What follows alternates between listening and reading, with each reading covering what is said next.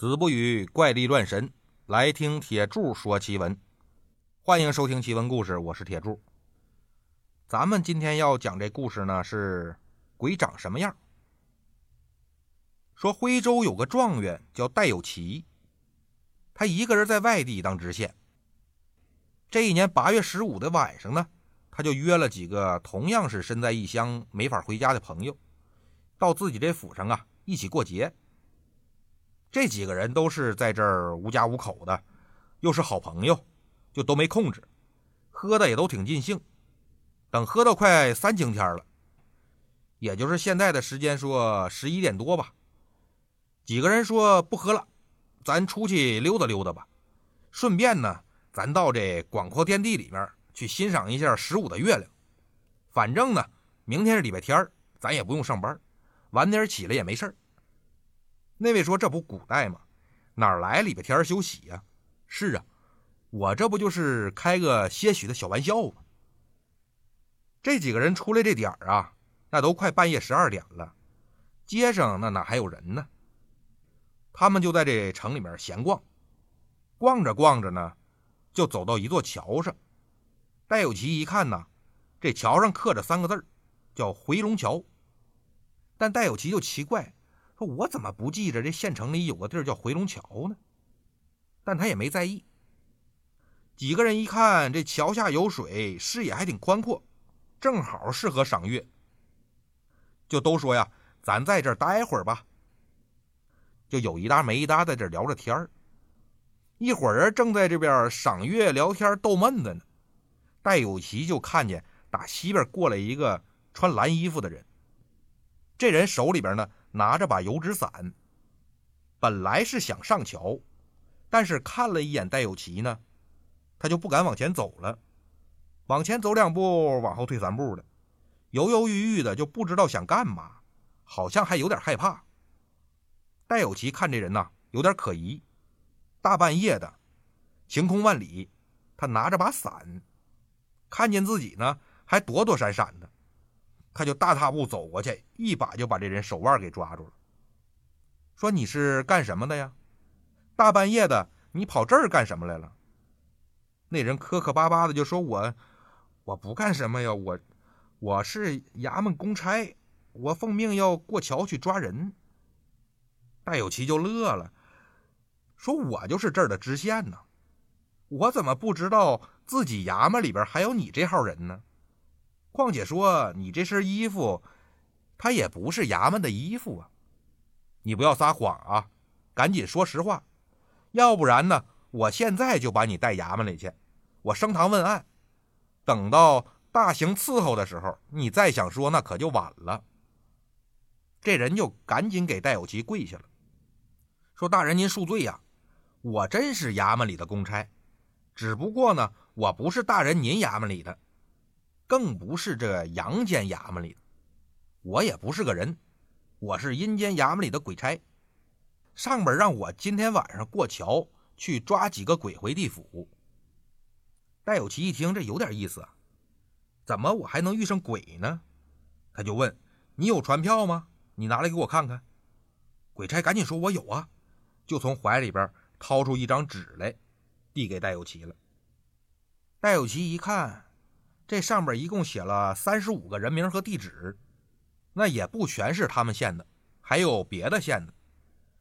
其中第三十个的人名和地址，居然就是他表哥戴有为的。戴有奇心说呀：“我这表哥住在隔壁县，算起来呢，今年也才三十多岁，正是这个年轻力壮的年纪。我这两年是公务繁忙，也没顾得上去看他，怎么着现在就要死了呢？”他有心想要贿赂一下这个鬼差，救救自己表哥，但又一想呢，他到底是不是鬼差我都不知道，万一他是个骗子呢？我再等等看。他就问那鬼差：“一会儿你抓完人从哪儿走啊？”那鬼差说：“我天亮之前还得从这桥上过呀。”戴有奇就把抓着鬼差那手啊给放开了，说：“你先去办事儿，我在这儿等你。”鬼差走了以后呢，戴有奇就跟他几个朋友说：“你们先回去吧，我得在这儿等着刚才那人。”那几个朋友就说：“大人，您是真喝多了？刚才哪有人呢？我们就看见你一个人在那嘟嘟囔囔，说要带什么人回衙门，还大刑伺候。我们都以为是你审案上瘾了，喝多了酒在这耍酒疯呢。”戴有奇就更觉着奇怪了，说：“你们别管了，你赶紧回去吧，我在这儿再待会儿。”那几个人就呵呵笑。说：“咱戴大人不会是约了小娘子半夜在这幽会吧？那咱可别耽误人家好事儿咱赶紧走吧。”就都散了，各自回家了。等到了四更天的时候，戴有为就看见那个鬼差啊又回来了，手里边还是拿着那把雨伞。他就看那鬼差往桥上看了一眼，赶紧把头就低下去了，脚底下走的是更快了。那鬼差啊。本来是想低着头就装看不见戴有奇，赶紧走过去就得了。但是这戴有奇呢，又是一把就把他给拽住了，说：“这位公差，你等会儿，你看见本官也不打个招呼就走，你这也太没有礼貌了。”鬼差就一脸尴尬，说：“大人责怪的是，小的无礼了，小的给大人赔罪。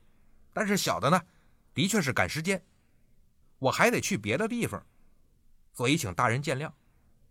戴有奇说：“你名单上三十五个人，怎么这么快就抓完了？”鬼差说：“啊，大人可真是好好眼力啊！名单上的确有三十五个人，不过呢，贵县就只有三个人，所以抓的就快了一点。”戴有奇就问呢：“说你已经抓多少个了？”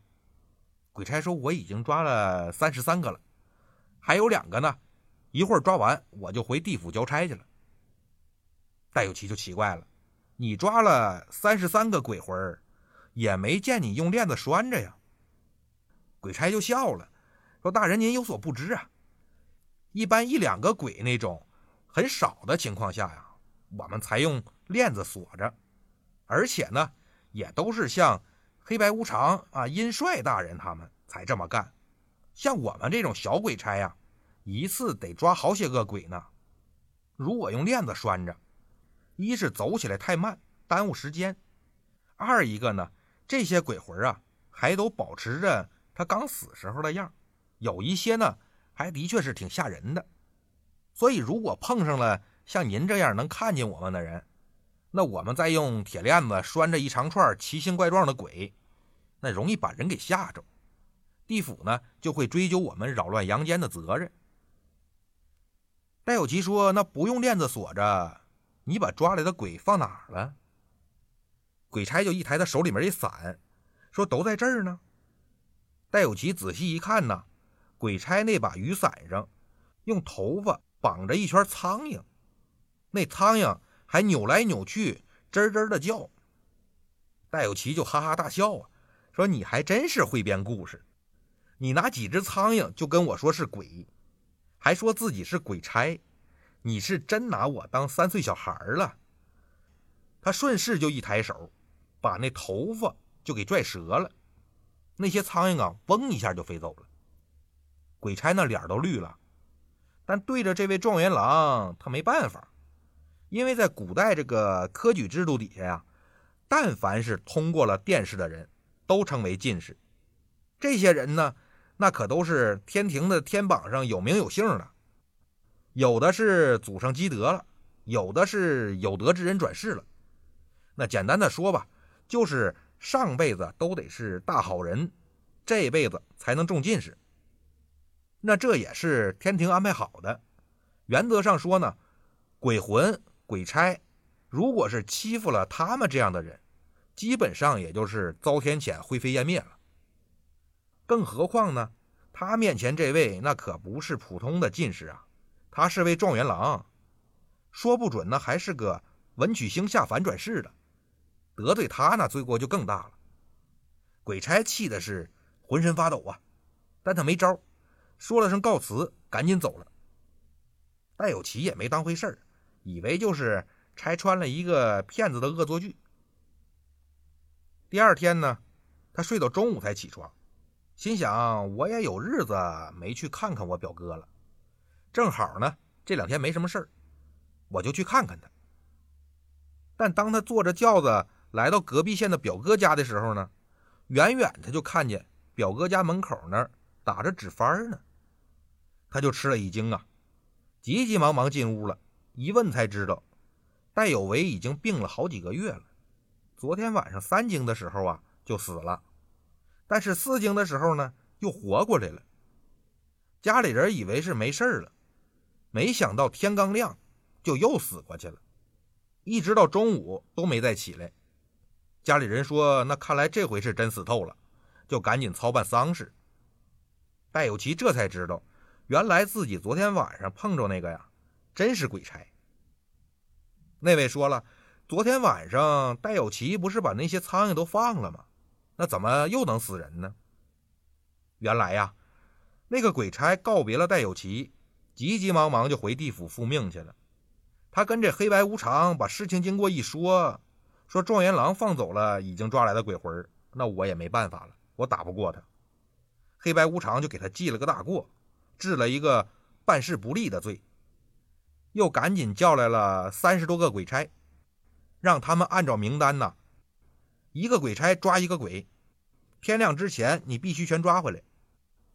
这种一对一服务的效果，那肯定是好啊！天亮之前呢，那些逃回去的鬼魂就又被抓回去了。所以，这个戴有奇的表哥戴有为，天亮之后就死了。也就是说呢，那天晚上足足有三十多个人同一时间就死而复生了，或者说是诈尸了。天亮之后呢，又齐刷刷的再死了一遍。这事儿过去了十来年，这期间呢，戴有为结婚生子，我们就不说了。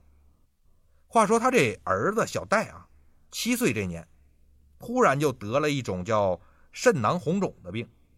其实这病翻译成现在的话呀，大体上相当于是阴囊红肿。这孩子病情还挺严重，肿的跟个小苹果似的。找了很多的大夫，吃了很多药，哎，就是治不好。后来他们家里有一个负责打扫卫生的女的，她就自告奋勇说：“既然大夫看不好，那就等我值班的时候，帮大人去阴间问问什么情况。”戴有奇这才知道，原来这个姓高的这个仆人呢，在阳间兼职做鬼差。每当轮到她去阴间值班的时候呢，她就跟丈夫分床睡，一天一宿躺在那床上，跟睡觉似的。也不吃不喝，就像个植物人一天一宿之后醒过来呢，就大吃一顿，跟平时没什么两样。自从那次遇着鬼差之后啊，戴有奇就对这鬼神的事儿非常的相信，他就拜托这高大姐，下次值班的时候，麻烦您帮我问问。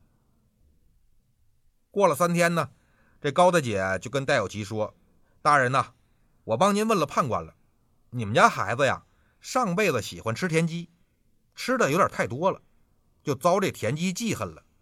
所以呢，这辈子那些死去的田鸡就来找他报仇，就让那小蝌蚪啊在孩子身体里面拼命的折腾。不过呢，这东西本来它就是给人吃的，他们这么闹他也不占理。你只要是去刘猛将军庙里边去烧香祈祷，孩子就没事了。朋友们可能就问了：这刘猛将军又是谁呀？这刘猛将军呢，又叫虫王刘猛，据说是治理农田虫害的这个保护神，人们就尊称他虫王刘猛将军。据说呢，这个刘猛将军的原型是南宋的抗金将领，叫刘琦呀。因为有种说法是蝗虫来袭，犹如外敌入侵。那刘琦抗金有功，所以人们相信呢，他也能剿灭害虫。戴有为听了这个高大姐的话呢，就带着老婆孩子去刘猛将军庙里面烧香祈祷。没两天呢，孩子这病就好了。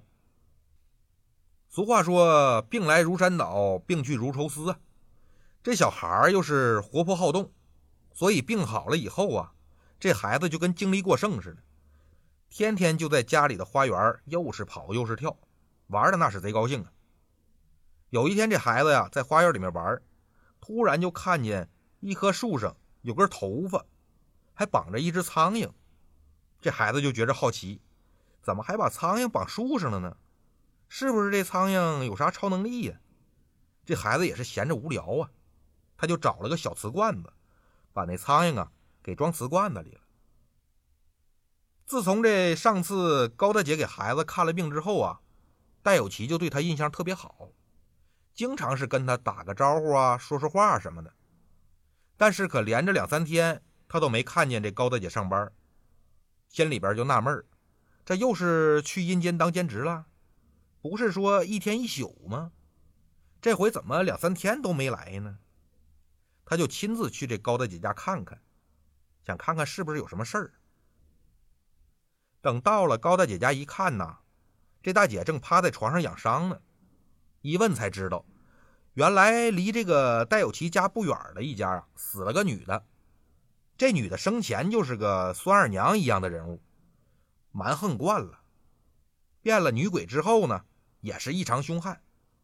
阎王爷就派了三波阴差过去抓她，哎，就是打不过。黑白无常呢，又有别的事要忙，所以就把这活交给这高大姐了，想让高大姐把这女鬼给抓了。高大姐跟这女鬼呢，足足是打了两天两夜，最后居然就打到了戴有奇的家里边。高大姐灵机一动，把自己那裹脚布解下来了，用这种污秽之物。才把这女鬼的手给捆住了，顺势呢就绑在戴有奇家后花园的一棵树上了。但是等高大姐醒过来，去戴有奇家树上找这女鬼的时候呢，她发现这女鬼不见了。阎王爷一生气，就把这高大姐打了三十大板，说如果三天之内你找不回来呀，我还接着打你。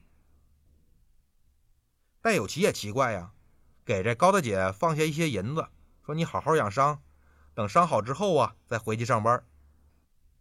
回家了，戴有奇就跟夫人说了这个事儿了。夫人说也奇怪呀，后花园平时没人去呀，就咱家儿子没事在那玩。戴有奇突然就一拍脑袋，对呀，那说不准儿子知道啊。他就把儿子找过来，问他说：“你在那个后花园的树上见没见过一只苍蝇啊？”儿子说：“有啊，就把那小瓷罐子拿出来了，说我给装这里了。”戴有奇就赶紧拿过瓷罐，急急忙忙的就给高大姐送去了。高大姐拜谢了戴有奇，打开这罐子，把苍蝇拿出来，往嘴里一含，闭上眼睛就去地府复命了。等他回来之后呢，就问戴有奇：“大人，您是怎么知道这苍蝇是鬼魂的？”戴有奇就把他十几年前在桥上见过鬼差放走了苍蝇这事儿跟高大姐说了一遍。打这以后呢，高大姐觉着给地府做兼职啊，还是风险挺大，也就辞了阴差这活了，专门就在戴有奇家里面打扫卫生当仆人了。好了，今天的故事呢就到这里了，我们下期再见。